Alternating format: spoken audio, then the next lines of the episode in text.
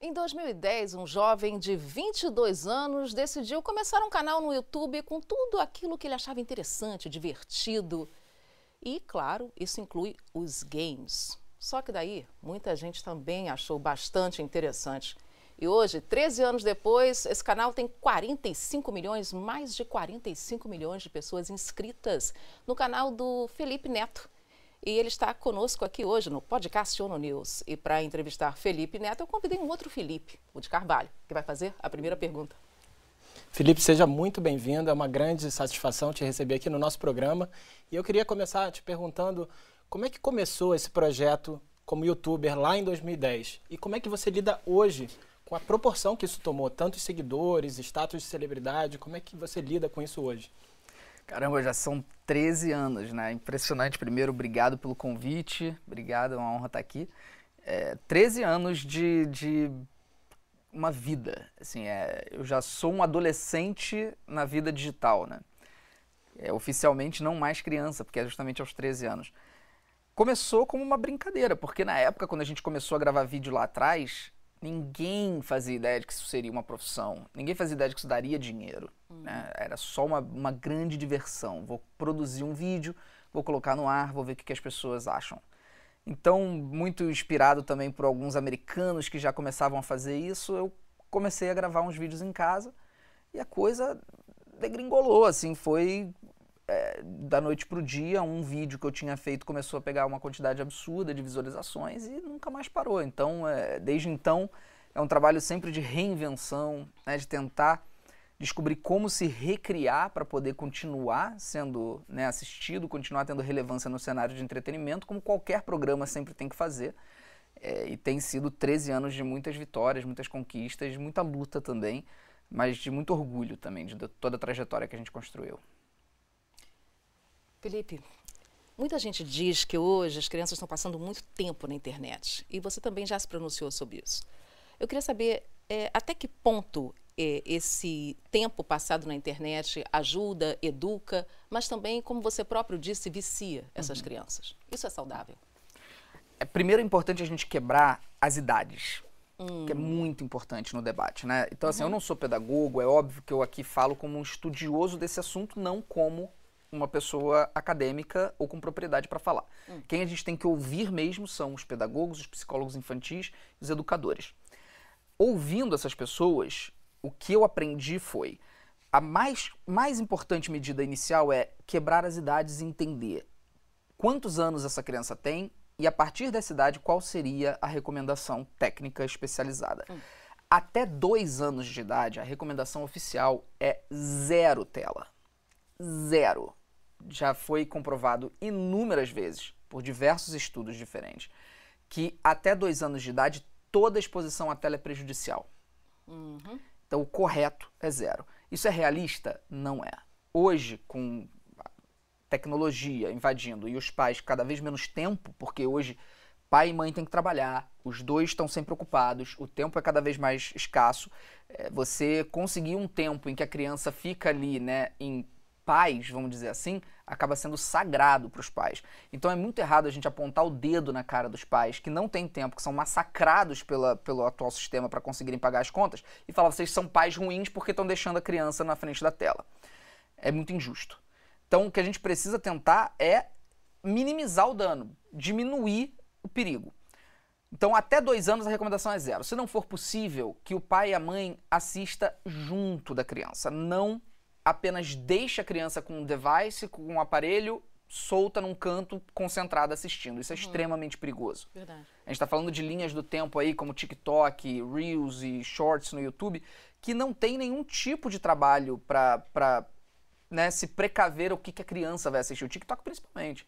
Você não tem nenhum tipo de, de filtro ali. A criança vai entrar num vídeo bonitinho, fofinho, e depois está vendo um vídeo adulto. Né? Então é fundamental que, que determinadas redes não entrem em contato com as crianças. A partir dos dois anos de idade, você começa a ter a recomendação de introdução de tela, porque é inevitável, é, com determinadas limitações. Hum. Então, até os seis anos de idade, que seria a idade pré-escolar, você vai ter uma recomendação de aí no máximo uma, duas horas diárias com acompanhamento dos pais. De novo, é realista? Não é. Não é realista, a gente sabe que não vai acontecer. Você não vai conseguir deixar uma criança de 5 anos de idade hoje assistindo uma hora só na, na, na tela. Não dá para obrigar os pais. Então, os pais têm que pelo menos se fazer presentes. A partir dos 6 anos de idade até os 13 anos de idade, você tem uma maior inserção e aí você tem outros limites sendo estabelecidos. Então, quebrar as idades, entender e ler sobre isso é fundamental para que a gente tenha um ambiente menos nocivo. Agora, essas plataformas não estão nem aí para qual é a idade da criança, para o risco que está sendo colocar aquela criança exposta a determinados conteúdos e principalmente no vício que vai gerar na criança. Então, principalmente as timelines infinitas de vídeos curtos, como TikTok, Reels, Shorts, Quai, etc., são criadas para viciar. E fica aquele loop, né? Exato. O uhum. loop, que você não para nunca de assistir, ele gera o que a gente chama de vício comportamental. De novo, estudado, especialistas vão falar isso abertamente. O vício comportamental é o vício que você não consegue não agir de determinada forma, mesmo que o dano a longo prazo seja grande. Então você vai ver aí jovens ficando 7, 8 horas por dia nessas timelines sem conseguir sair delas, presas pela liberação de dopamina no cérebro pelo consumo dessas timelines. Esse é, para mim, o maior perigo, não só pelo vício, o vício, obviamente, é o maior problema, mas também pelo risco de radicalização quando entram conteúdos políticos, sociais e que normalmente vão para extremos. Nunca são razoáveis, são sempre extremistas. Então, é uma área inteira complexa e que precisa ser muito debatida. E uma outra área complexa, né, Felipe, é a questão da inteligência artificial, né? Justamente. Vou passar para você. Eu gostaria de acrescentar esse ponto, né? Porque tem essas tendências que você está sinalizando com preocupação, como a timeline infinita, mas agora tem novas tendências, como as plataformas de inteligência artificial, que estão sendo cada vez mais usadas. E que preocupações você tem com esse tipo de espaço, de ambiente e de tecnologia? É, é importante a gente entender qual é a inteligência artificial, né? Por exemplo, um, o algoritmo de recomendação, que é o que vai mostrar o vídeo do TikTok para você, quando você passar para o próximo, quem está decidindo quem vai passar o próximo vídeo é uma inteligência artificial. Só que não é uma inteligência artificial né, com, com é, que você dialoga. Então as pessoas tendem a pensar que inteligência artificial é o chat GPT. É aquele chat que você vai conversar com um robô. A inteligência artificial ela está ali o tempo inteiro na internet, é ela que impulsiona tudo hoje está se falando muito sobre esses riscos né, da perda de empregos, né, da substituição de determinadas funções e tudo mais, graças à inteligência artificial que está chegando em níveis absurdos. Eu sou extremamente preocupado com esse tema, porque a mente explode quando você começa a fazer certas perguntas. É, a gente está criando uma inteligência artificial hoje que ela é capaz de criar. Ela é capaz de, do nada, reunir elementos que existem na natureza e na criação humana, unir isso e criar algo completamente novo. Esse é o mesmo processo que nós fazemos como seres humanos. Quando a gente cria uma música, a gente não inventa uma nota nova. Uhum. A gente não inventa um som novo. A gente reúne o que existe. A máquina está fazendo exatamente o que o ser humano faz em termos de criatividade. Até que ponto isso vai chegar? Porque quanto maior o processamento e a capacidade dessa máquina, ela vai ser capaz agora de antecipar coisas que nós não podemos prever, como qual vai ser a próxima inteligência artificial. Não somos nós que vamos programar, vai ser a máquina. Hum. E a, co a, coisa começa a sair completamente da nossa linha de raciocínio de controle. Então esse é o meu medo. Mas é realmente algo fascinante de se ver, né? E que precisa ser regulamentado. Não tem jeito. A gente precisa de regulamentação, caso contrário, a gente corre riscos, né? É, a gente vai falar sobre isso daqui a pouquinho. Mas antes da minha próxima pergunta, sobre você ser uma das 100 pessoas mais influentes, segundo a Time, do mundo, queria saber como é que você consome a internet? Quanto tempo você fica? Tem dia que você fica mais, tem dia que você fica menos? Como é que você consome esse produto? É, eu, eu há três anos eu estudo é, quase que diariamente o consumo de internet uhum. e como isso é prejudicial quando é demais, né? Uhum. E todos nós estamos demais. O smartphone ele é um, uma das melhores e piores coisas já inventadas pela humanidade. Ao mesmo tempo que ele é fascinante para a gente poder ter as respostas para diversas perguntas na ponta do, do dedo, é, ele cria um vício, uma dependência que é, assim, é, é, impressionante. Acho que talvez sem precedentes aí. Eu sou viciado e uh, eu acho que a esmagadora maioria da população hoje é. E eu tento, de alguma forma, lutar contra isso, mas é muito, muito difícil.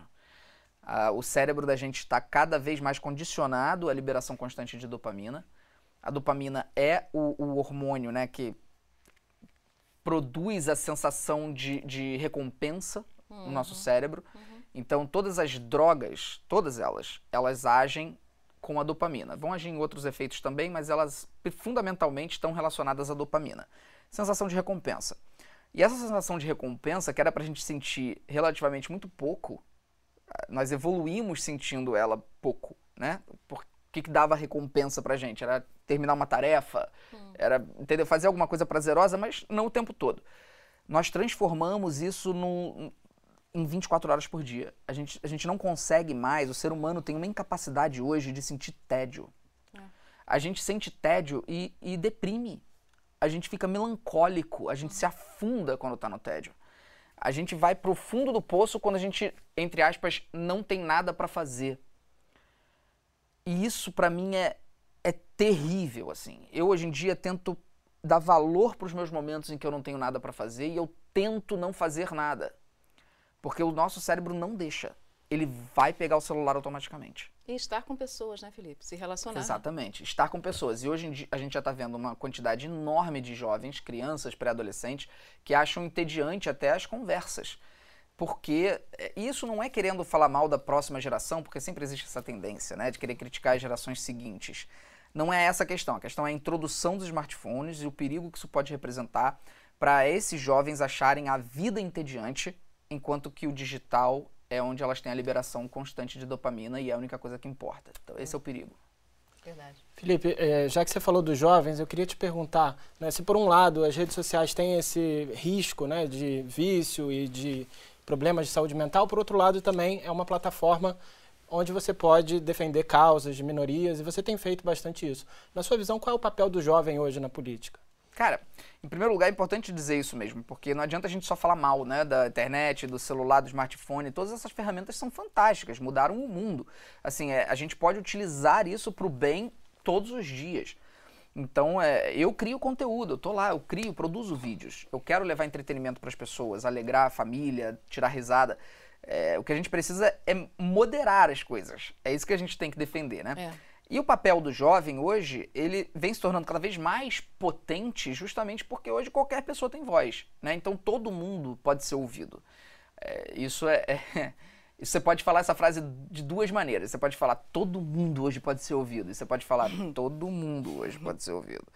Porque ao mesmo tempo que a internet empodera vozes que podem ser revolucionárias para o bem, ela também empodera vozes revolucionárias para coisas bem complexas, né? Como a gente está vendo aí, anticiência, contra a democracia, é, teocratas que querem imposição da religião na política, é, coisas realmente terríveis que remetem a um, um, resgate do século XVI, né? até por isso a gente chama essas pessoas de reacionárias.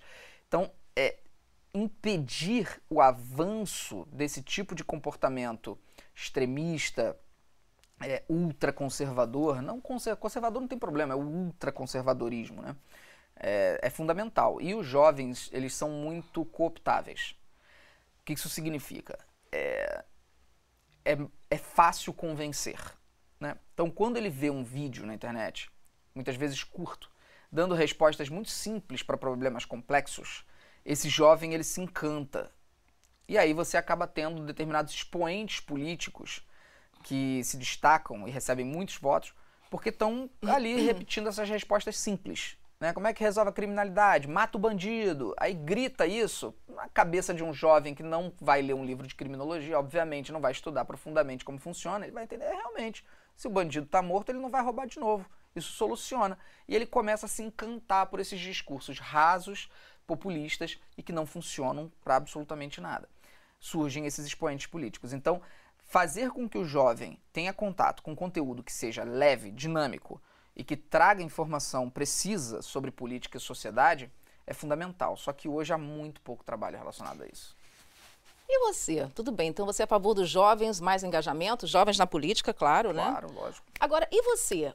Uma das, das 100 pessoas mais influentes do mundo, aos 35 anos de idade. Está na hora de se candidatar a um cargo político ou nada disso? Sob nenhuma hipótese. Eu sinto que eu tenho muito mais a colaborar e contribuir do lado de fora da política do que dentro. Porque, na verdade, eu estou dentro da política. Uhum. O que eu não preciso é de um cargo eleito, né? Porque se eu tiver um cargo eleito hoje, por exemplo, eu vou ter milhões de implicações e limitações que eu não tenho, não tendo um cargo eleito. Uhum. Então eu posso trabalhar como um consultor para determinados projetos, como trabalhei no PL 2630, projeto da regulamentação da internet. É, durante três anos eu venho envolvido como um consultor. Então, quando precisarem de mim, eu estou aqui, estou disposto a falar o que eu penso, defender meus ideais, defender o que eu acredito. Agora, é, se eu entro para a política, por exemplo, eu já não posso trabalhar como um criador de conteúdo de entretenimento, que é a minha paixão, é, é o que eu amo fazer. Então eu sinto que eu sou um agente político externo à vivência política tradicional e dessa forma eu posso contribuir muito mais. E você tem isso bem claro na sua cabeça, não? Muito de jeito nenhum. Claro. Porque tem gente que fala, não sei, talvez no futuro. Tem absolutamente nenhum desejo, óbvio. É, eu já não tive desejos na vida que depois se tornaram desejos, embora esse eu acho que seja absolutamente remota chance, eu não quero deixar registrado em nenhum lugar que eu digo nunca. Claro. Uhum. Entendeu? Não sei como uhum. é que eu vou estar quando eu tiver com 60 anos. Então, uhum. é, mas hoje, sob nenhuma hipótese. Então vamos falar de política, já que ele é um agente é. da política. E aproveitando né, essa sua colocação de estar é, tá do lado de fora da política, mas ainda assim estar tá contribuindo com questões políticas, né, um dos temas mais fortes hoje no mundo e no Brasil também é o discurso de ódio. E você tem ativamente né, entrado nessa questão. Então, o que, que você pode contar para a gente, assim, até da sua experiência como produtor de conteúdo, esse sem filtro que as pessoas têm nas redes sociais, isso piorou? Isso sempre existiu? É, é, primeira coisa, é importante, e eu falo isso e a extrema-direita fica revoltada, é importante diferenciar discurso de ódio de post com raiva, tá? Uhum. São duas coisas bem distintas. Quando a gente fala que precisa coibir o discurso de ódio, ninguém está dizendo que você não pode ter espasmos de, de ficar com raiva. Indignação. Né? Indignação. Né? Exato. Cobrança. Usar palavras contundentes nas suas críticas. Nada disso é, é, o alvo quando a gente fala de discurso de ódio. O discurso de ódio é o uso sistemático de inferior, inferiorização de pessoas que já são marginalizadas. Hum. Tá? Então, é o racismo, né? é lógico que tudo isso são crimes tipificados. Então, crime de racismo é crime de racismo. Não vamos chamar de discurso de ódio. É porque o discurso de ódio está envolvido com esses crimes tipificados. É a transfobia, a homofobia, é o machismo, né, a misoginia. É... Existem zilhões de, de formas de você fazer esse discurso de ódio. Aí significa que o homem branco hétero não é capaz de ser alvo de discurso de ódio? Não, não é isso que eu estou dizendo. Só que o problema é que a extrema-direita tenta cooptar o discurso de ódio para falar assim: me xingou, isso é discurso de ódio. Ela usa o tempo inteiro a reação do oprimido que às vezes é uma reação de raiva, de frustração, de cobrança, para dizer que eles são os propagadores de discurso de ódio. Hum. Então, quando você vê um político ser transfóbico, por exemplo, e a transfobia hoje no, no, no, na justiça brasileira, ela já foi igualada ao crime de racismo. Se você é transfóbico, você é o mesmo nível de um racista. Você se revoltar contra a transfobia é como você se revoltar contra o racismo. E aí você se revolta contra isso e eles dizem: é você que está me censurando, é você que está tirando o meu direito de ser transfóbico. É inacreditável a gente viver um cenário desse. É inacreditável. A transfobia é igual ao racismo. Se você é transfóbico, se você é racista, você está no mesmo nível de pessoa. Eu, as pessoas têm que cobrar esse tipo de gente com toda a contundência possível. Não existe debate ou diálogo com um racista. Não existe tem que ser coibido. Então, é, a gente entender o que é o discurso de ódio parte do pressuposto de que a gente primeiro precisa defender as pessoas em situação vulnerável. Uhum. Eu fui alvo de discurso de ódio amplamente. Como? Me acusando de crimes que eu nunca cometi de maneira terrível e nojenta. Mas não como pela minha cor da pele, pela minha sexualidade, por nada disso. Então, primeiro a gente precisa proteger as pessoas mais vulneráveis, que são atacadas pelo que elas são depois a gente precisa proteger pessoas que são expostas a situações de desinformação e ataques à reputação. Então essa para mim é a minha forma de enxergar o discurso de ódio, que eu acho que infelizmente hoje a gente não está nem perto de estar tá no caminho certo. Felipe, e essa corrente de notícias né, que a gente é, viu acontecendo todos os dias, principalmente em épocas de campanhas políticas, uma enxurrada de notícias falsas, de é, desinformação deliberada. Você falou lá em Paris que você chegou a um ponto que você começou a, fazer, a, adotar o mesmo estilo, ou seja, pegava o noticiário e explicava, não, isso é mentira tal. Mas é, é um é, a impressão que você tem é de um, um sem fim, um, uma, quase que uma, uma luta da qual você não pode escapar. Como é que a gente. Quer dizer, o que cada um pode fazer? Eu queria que você dissesse o que cada um pode fazer, além, claro, de checar as notícias, mas tem umas que são muito verossímeis. Sim. Bom, a primeira coisa a gente entender o seguinte: existem dois tipos, existem vários tipos de agentes, mas dois principais hum. na desinformação. O que cria deliberadamente sabendo o que está fazendo, ou seja, estou criando essa notícia falsa porque eu estou numa guerra midiática, eu preciso criar essa notícia falsa para vencer essa guerra, porque do outro lado está um inimigo muito poderoso que vai desvirtuar a família e matar a criança. Tá? Ou que não é do meu partido, digamos assim, sim, né? Do meu sim, partido, entre aspas, né? Esse, essas pessoas que criam essas, essas notícias, elas têm plena convicção é, de que estão no caminho certo, de que estão lutando em nome de Deus, de que estão é, atendendo a, a, a, questões espirituais muito mais importantes. Uhum. Elas estão completamente perdidas. Uhum. A partir daí, o que a gente tem é um mundo de pessoas que não são pessoas mais não são pessoas vis, não são pessoas que estão acordando todo dia pensando como eu vou destruir a reputação da outra pessoa por estar nessa guerra. Uhum. Porque essas primeiras que eu descobri, descrevi são terríveis, são pessoas terríveis que precisam estar na cadeia.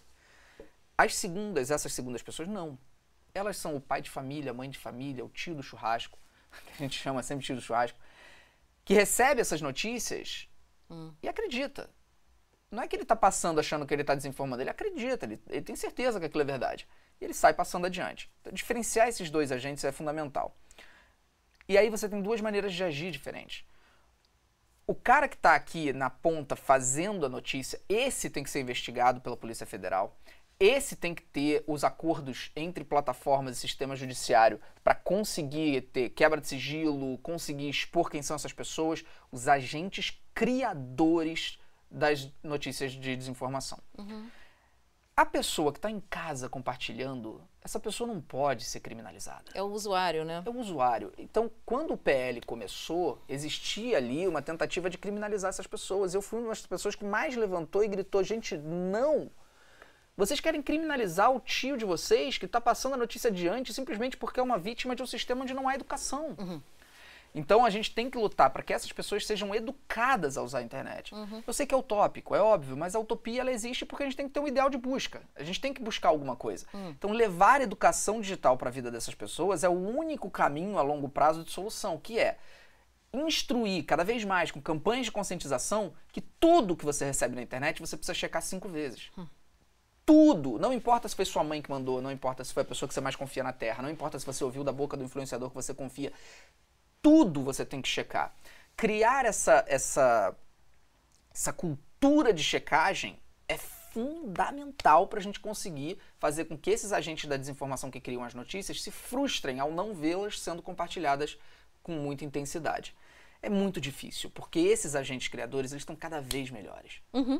Então a gente conscientiza, a gente mostra para as pessoas, elas entendem. Só que aí, cara, eles vêm com um vídeo montado assim. O que eu tive que desmentir, você, você citou das, dos vídeos que eu fiz pro, pro Instagram. Uhum. Ali, o que, que eu olhei, né? Eu observei e falei assim, porra, eles fazem muita visualização com essas mentiras escabrosas que são fáceis de provar que são mentiras.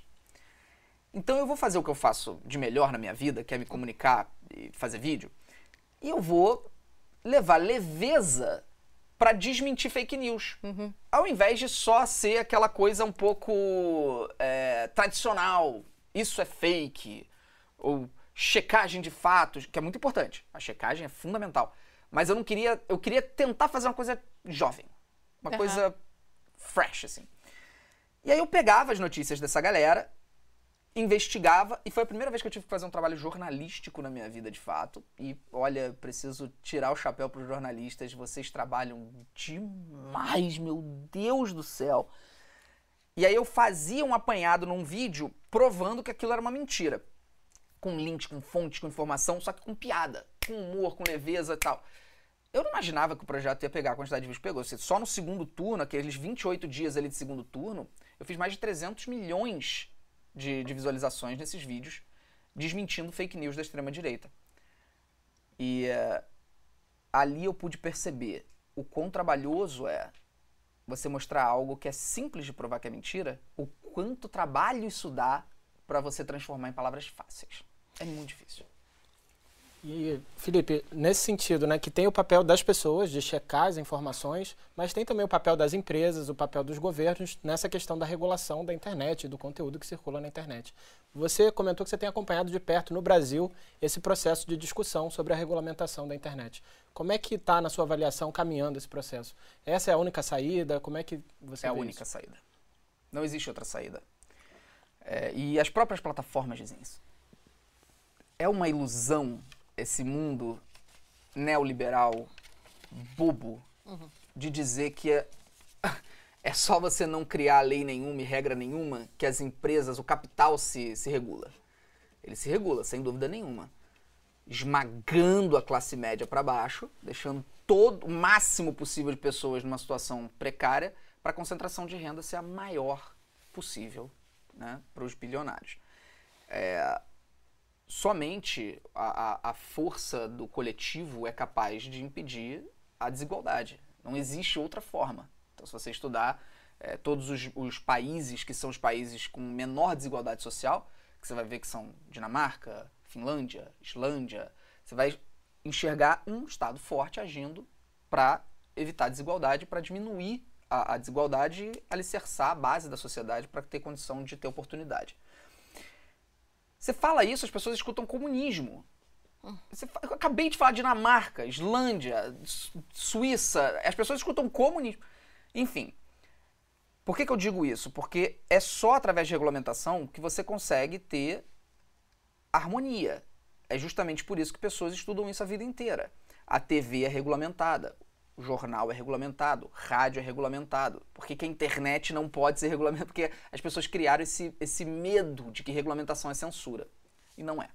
Porque já foi mais ou menos regulamentado pelas empresas de comunicação que têm os seus algoritmos que controlam. Exatamente. Hoje em dia, o, o que acontece Seria é. Isso as empresas, a, a justiça fica tentando aplicar para as empresas regulamentações da vida física. Uhum. Então a gente fica tentando adaptar, sabe? Ah, já discurso de ódio, como é que a gente combate? Com os, as tipificações criminais de injúria, difamação, calúnia, que não funciona direito para o sistema digital. Tem, então é uma série de problemáticas. Hum. Quando você começa a debater essa regulamentação, você começa a ter uma série de embates, assim, você começa a ver gente saindo de bueiros, assim, desesperadas, querendo gritar todo tipo de coisa. Eu estou há três anos envolvido com o PL 2630, junto com Orlando Silva e tudo, como consultor, dando meus pitacos, dando minhas ideias. E, uh, e há três anos eu ouço todo tipo de coisa escabrosa, assim, é muito, muito difícil, é um tema muito sensível. A gente precisa, é urgente, porque a situação é caótica e as empresas, as próprias plataformas, ficaram durante três anos pedindo regulamentem, regulamentem, regulamentem. Aí quando surge o PL, agora elas estão gritando que tem que ser mais discutido. Três anos e elas fingem que não teve debate. Então a situação é terrível. É, hoje, enquanto a gente grava, nesse exato momento, e vai ao ar depois, mas para quem está assistindo agora, enquanto a gente está gravando isso aqui, a nossa Câmara está votando o PL 2630. Hum. Ou não votando, porque eu acredito que não vai ser votado. Vamos descobrir. A situação é caótica e eu sinto que o Brasil deu alguns passos para trás no, nessas últimas semanas. assim. E a gente lembra que é a Câmara de Deputados do Brasil, né? Isso. Da qual o Felipe se refere. A gente tem duas perguntas rápidas para você. É, eu vou começar com uma e a gente passa depois para o Dia Mundial da Língua Portuguesa, que a gente está gravando na semana do Dia Mundial. Felipe, você fala de, de coisas que poucos falam. Uma delas é a questão da depressão. Você fala abertamente. É, essa sinceridade, essa transparência, é, isso ajuda muitos dos seus seguidores. Mas eu queria te perguntar, é, se, se, alguém, você chegasse, por exemplo, você falou que você gostaria de conhecer o Oriente Médio. Uhum. Então, Felipe Neto chega ao Oriente Médio, ninguém ainda o conhece. Como é que você se apresentaria? Por que, que as pessoas gostam de você? Pergunta boa. É, olha, é difícil, viu? Eu, eu sempre evitei a palavra youtuber, mas fica impossível evitar, assim, é, hum. é, é, difícil, porque eu não crio conteúdo só pro YouTube, né? Mas eu, eu me apresentaria como um criador de conteúdo digital. É, mas é difícil saber por que, que as pessoas gostam, porque eu acho que existem, eu tenho diferentes públicos. Uhum. Porque eu tenho diferentes personas na internet. Quem me assiste só no YouTube não faz ideia das minhas pautas políticas. Às vezes são jovens, 14, 15 anos, me encontram na rua, não faz a mínima ideia. Aí às vezes fala assim: meu pai não gosta que eu te assista. Não sei porquê. Eu falo, ah, ele gosta do Bolsonaro? Gosta. É isso. Não precisa saber, sabe? Porque não tá na idade de saber, não precisa saber. É, então muita gente que me assiste só no YouTube não sabe dessa minha outra parte. Então eu tenho públicos, que é o público do YouTube, o público do Twitter, o público do Instagram, o público da Twitch. E eles são diferentes. Muito diferentes. Às vezes vem um, um, um senhor de, sei lá, 63 anos e ele vem dizer o quanto ele é meu fã. Eu falo, não é possível que esse senhor tá assistindo minhas lives de Among Us no YouTube. Aí ele fala o que você fala no Twitter. Aí eu, ah, ele é do Twitter. Esse é do Twitter. Aí vem um molequinho, vem falar comigo, fa- esse é do YouTube. Então eu tenho diferentes públicos. Eu acho que é justamente por isso que a minha audiência ela acaba sendo muito é, heterogênea. Totalmente eclética. É, é diferentes idades, diferentes tipos de público, porque eu tenho diferentes personas. Isso me agrada muito, porque eu não forço isso, eu não tento ser diferente. É só porque no Twitter eu falo de pautas sociais, no YouTube eu tenho o meu programa. O meu YouTube é o meu programa. Então é como, pô, se você falar com o Luciano Huck, ele vai ser a mesma pessoa no Caldeirão, no- não é mais Caldeirão, né? No Domingão do Huck, ele vai ser a mesma pessoa que ele é num jantar, ou no Twitter, ou fazendo story no Instagram. Imagina ele no story do Instagram falando, e aí galera, tô aqui hoje. Ia ser um saco, né? Então eu no Instagram, eu não sou o cara que tô no YouTube falando, olá! cê-" Eu não sou esse cara. No Instagram eu vou ser o cara que tô, pô, tô aqui gravando, olha só que legal e tal. Então isso vai criando uma diferença no público e na percepção das pessoas e vai expandindo cada vez mais. Eu tenho muito orgulho disso. E ao mesmo tempo é o mesmo Felipe, né? Sempre o mesmo Felipe, porque é só diferentes formas de me expressar, mas sempre o mesmo, a mesma pessoa no final. E já que você falou em expressão, vamos passar para a nossa língua? Sim, nesse dia 5 de maio a gente tem o Dia Mundial da Língua Portuguesa. E você tem uma peculiaridade que você cresceu com duas variantes da língua portuguesa, né? Você tem boa parte da sua família em Portugal, você tem uma grande Pois conexão com Portugal. pois tenho. Como é que foi para você crescer com essas duas variantes, Brasil e Portugal, da língua portuguesa? Eu tava conversando nesses bastidores, eu acho muito engraçado quando eu vejo um brasileiro tendo dificuldade de entender o português de Portugal, que pra mim é eu nunca ouvi um português de Portugal que eu não entendesse perfeitamente, assim, nunca. Às vezes eu entendo que eles estão falando rápido e eu só escuto um português rápido, eu entendo tudo. Por quê? Porque eu fui criado com o português de Portugal 24 horas presente na minha vida. né? Então, Que foi a sua avó, né? minha avó, minha avó que me criou junto com a minha mãe, assim, duas mães. Minha avó que faleceu agora esse ano. E, eh, e assim, ela a presença do português de Portugal na minha vida sempre foi o tempo inteiro, não só por ela, eu tenho muita família em Portugal. Aham. É, e eu amo o, o, som que faz, assim, é, é lindo. E a gente recebe muita mensagem, né, falando que Conta. preocupado que o filho tá falando português, tá falando brasileiro, né? Não tá falando português, tá falando brasileiro. E é lógico que a gente não quer, óbvio que a gente não quer que ninguém mude sua forma de falar, né? Lógico, eu e meu irmão, né? Porque o Lucas, meu irmão, ele é um fenômeno infantil absurdo, né? O Lucas Aham. é a Xuxa é, da, da, da era digital. E aí a gente recebe muita mensagem, né? Dos pais preocupados porque os filhos em Portugal ou em Moçambique ou em outros países. Eu recebo muitas mensagens do pessoal de Cabo Verde é, falando, ah, pô, meu filho tá falando brasileiro. Eu acho isso muito engraçado, vai. Brasileiro, o termo brasileiro. Não Até eles porque não- falarem, mas o termo brasileiro. Não tem uma língua com esse nome, né? É, não Enfim, existe essa é, língua, é, né? é, é. É, mas óbvio, a gente não quer, obviamente, que isso aconteça. E eh, o Lucas tem vídeos de conscientização sobre isso, né? E eu de vez em quando falo também. É, ao mesmo tempo, eu não sei como impedir. é como impedir? Eu tô falando do meu jeito, eu não tenho como mudar a minha forma de falar, né? Então, nem conseguiria. Mas eu sinto que a, a esmagadora maioria não tá muito preocupada. A esmagadora maioria abraça e fala, ah, não tem problema, tá engraçado e tudo mais. Acho que no final o português de Portugal volta, porque a criança vai lidar com ele no dia a dia. E o Dia Mundial da Língua Portuguesa, nesse 5 de maio, que mensagem que você deixa para essa data tão importante? Essa língua que vai das Américas à Ásia, né? A gente Olha, se eu- comunica com ela em todo o mundo. É, eu devo tudo à língua portuguesa, né? Porque os números que foram alcançados pelo meu canal no YouTube, principalmente, é, em português, eles são até difíceis de acreditar. Em 2020, eu fui o segundo youtuber mais assistido do planeta. Uau. Então, esse número, é, foram naquele ano, se eu não me engano, foram mais de 5 bilhões de visualizações. Ele é meio incompreensível, porque o primeiro lugar era falando em inglês, que é- que foi o PewDiePie naquele ano. O terceiro ao décimo lugar eram todos ou espanhol ou inglês. Aham. Não tinha nenhum em português na lista dos 50 ou 60. Porque a gente tem uma língua que é linda, fantástica, maravilhosa, que eu amo de paixão, é, mas que não é tão falada quanto o espanhol, o inglês, o, o mandarim né, e outras línguas. É, nós temos aí em torno de 250 milhões? É, quase 300 milhões, Quase 285 milhões. 285. É. Uhum. Que bom, sempre quis tirar essa dúvida, porque o Google tem diferentes informações. É. Agora eu tenho um número oficial para mim. É. 285 milhões. O inglês é mais de um bi. Uhum. Eu nem sei qual é o número oficial. Você sabe esse, não? Não, inglês é, com mas é, um, é absurdo. 1.2, mais de um bilhão. Eu É. acho que é mais. Esse é o número que tem no Google. É. Mas quanta gente fala inglês, gente? E falam como segunda língua, pois né? é. Então eu exato. acho que é mais ainda. Muito mais. E o espanhol é também uma quantidade enorme de pessoas. Se eu não me engano, aí por favor chequem, quase 800 milhões ou Uhum. por aí.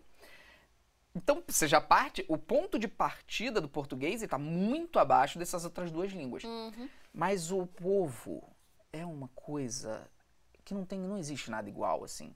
Então eles me proporcionaram números que são completamente fora da realidade. Uhum. É, durante esse ano de 2020, que foi o ano da pandemia também, é importante ressaltar, todas as audiências foram explosivas, né, de entretenimento. Foi o ano que as pessoas ficaram em casa. Eu tive, em média, é, 35 milhões de pessoas diferentes assistindo meu canal por mês.